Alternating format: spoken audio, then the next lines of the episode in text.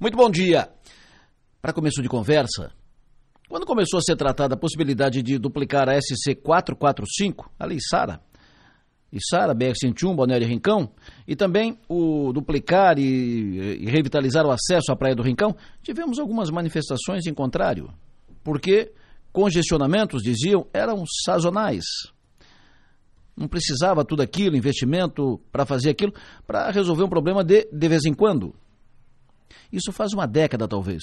E olha como estamos na SC 445 hoje. Imagine, imaginem como estaríamos se não tivéssemos a via rápida, como estaria o acesso à Praia do Rincão.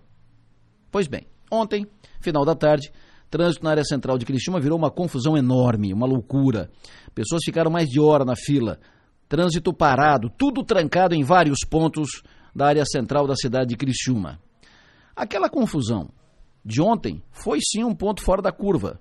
Não acontece todos os dias, não é rotina.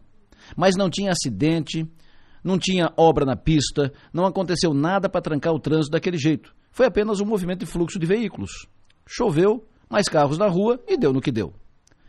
Quanto tempo para o que aconteceu ontem deixar de ser exceção, virar rotina, deixar de ser um ponto fora da curva? Dez anos? Cinco anos? Criciúma tem as mesmas ruas na área central de Criciúma desde sempre. E a gestão do trânsito é uma espécie de operação enxuga-gelo. É trabalhar com um cobertor minúsculo para cobrir um corpo enorme que só cresce. É preciso pensar, estudar, projetar. Porque as ruas são as mesmas, o mesmo número, o mesmo espaço, a, a, a, mesma, a mesma estrutura, e todo mês são mais 100, 200 carros novos que são colocados a circular e o tempo passa voando. Dez anos é um piscar de olhos. O amanhã chegará logo.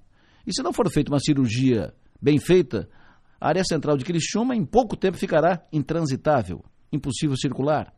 E isso vai afastar pessoas, inevitavelmente, e vai deixar o centro de ser uma opção para negócios. É preciso buscar experiências de cidades outras do estado e do país que passaram pela mesma situação, nem que seja apenas para conhecer, pegar alguma dica, algum subsídio.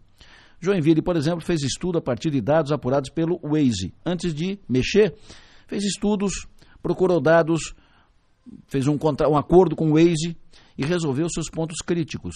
E a partir de então, usa a mesma plataforma para toda a tomada de decisão sobre o trânsito, a partir da análise do trajeto de veículos de ponta a ponta, não apenas nos pontos de estrangulamento, eh, não apenas nos pontos de engarrafamento, para não tirar o nó daqui e colocar ali analisa de onde os carros estão saindo, para onde estão indo e assim por diante. É uma ideia, é uma possibilidade.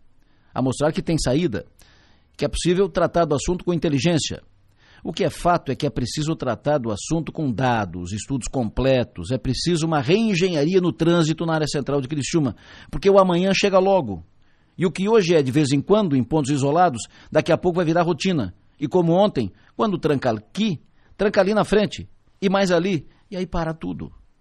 Pensem nisso e vamos em frente.